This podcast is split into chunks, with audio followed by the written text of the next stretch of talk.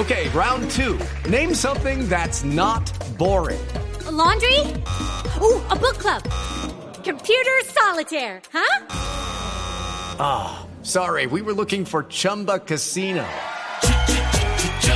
That's right. ChumbaCasino.com has over 100 casino style games. Join today and play for free for your chance to redeem some serious prizes.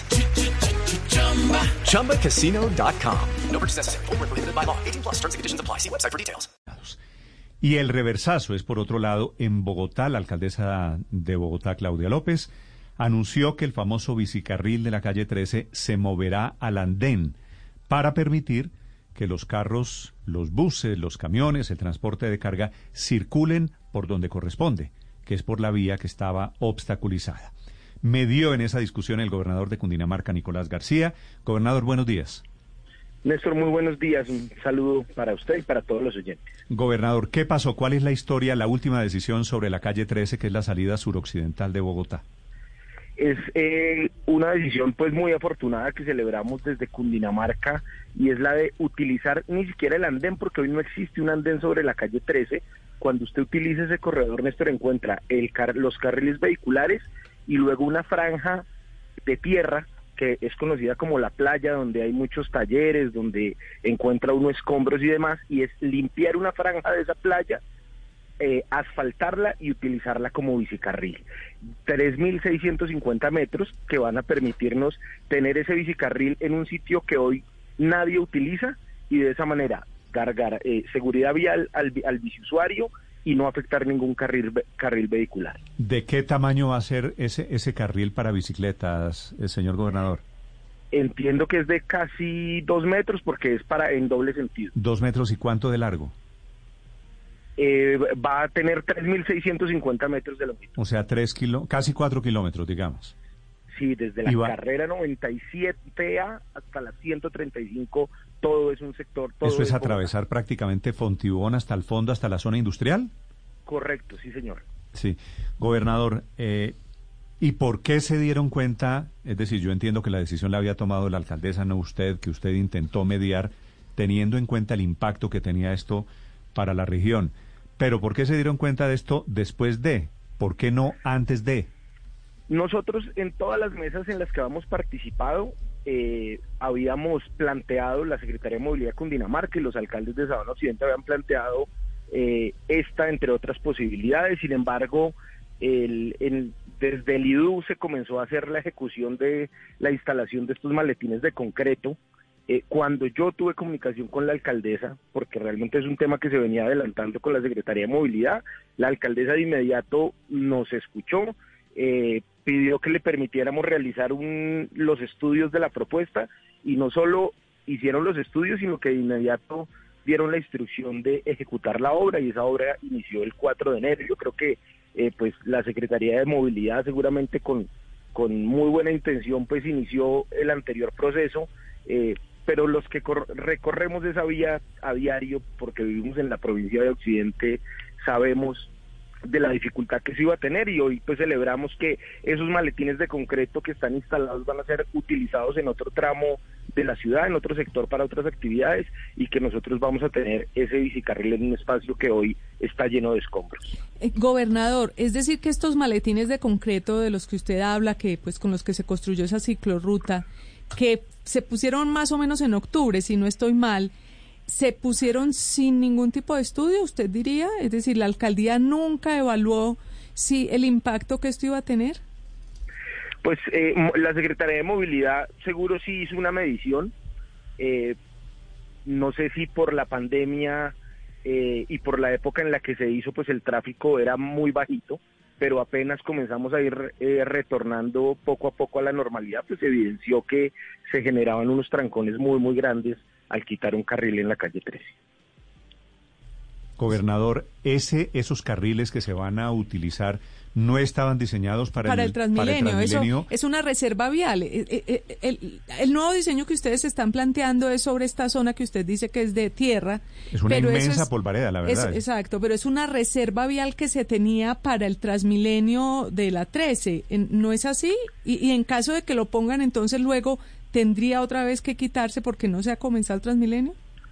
Mira, esta medida sin duda alguna no es la medida definitiva, porque la medida definitiva es la ampliación de la calle 13 y esa ampliación, que es un proyecto de interés estratégico nacional, porque la calle 13 al salir de Bogotá es una vía nacional en el departamento de Cundinamarca, incluye la ampliación de carriles y, además de la ampliación de carriles de servicio público y de servicio particular, eh, una posibilidad de transmilenio.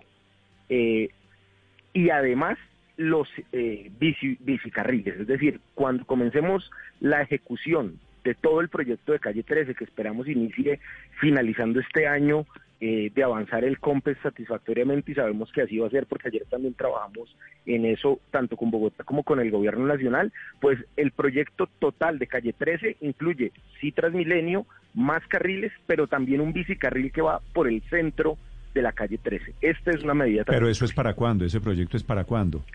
Pues de eh, estar aprobada la estructuración de COMPES, eh, Néstor, esto tiene, esto tiene una complejidad de este primer semestre y es que necesitamos que se nos apruebe por parte del gobierno nacional la utilización de los recursos del peaje de calle 13 hacia adentro de Bogotá.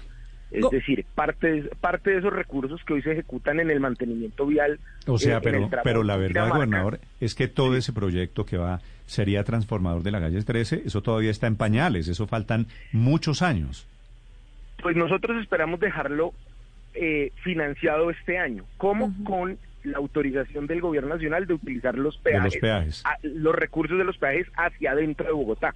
Pero, Con eso... tendríamos financiación y por eso, sabiendo que es un proceso de años en ejecución, es que queremos mm. tomar esta medida de protección. Ah, eso le quería preguntar, porque como usted nos dijo que pensaban que ya a principio de este año, eh, perdón, a final de este año comenzaría la gran obra, entonces no entiende uno la inversión que se pueda hacer en este ciclocarril que usted dice es de 3.6 kilómetros, que es bastante, pues entonces sería una inversión para apenas poco más de unos, eh, pues para unos meses o un poco más de un año.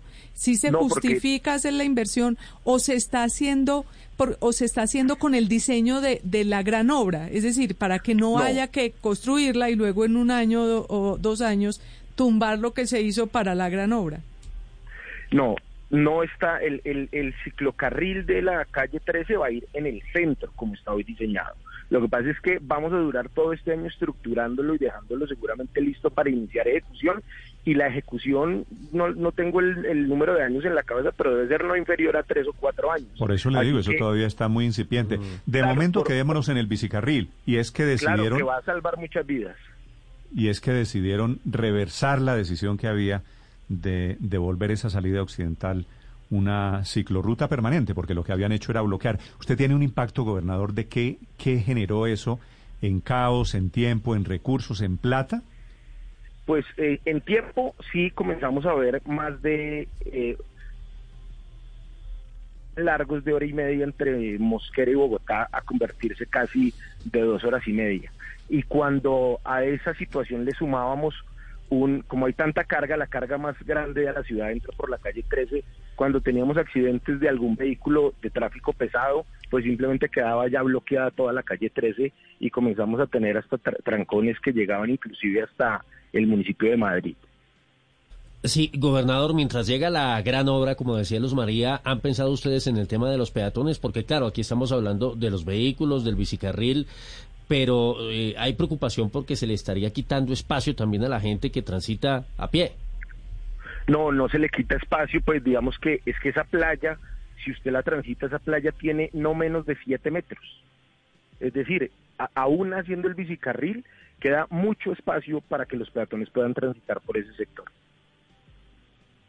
Es el gobernador de Cundinamarca, Nicolás García. Gobernador, gracias por acompañarnos esta mañana. Feliz día.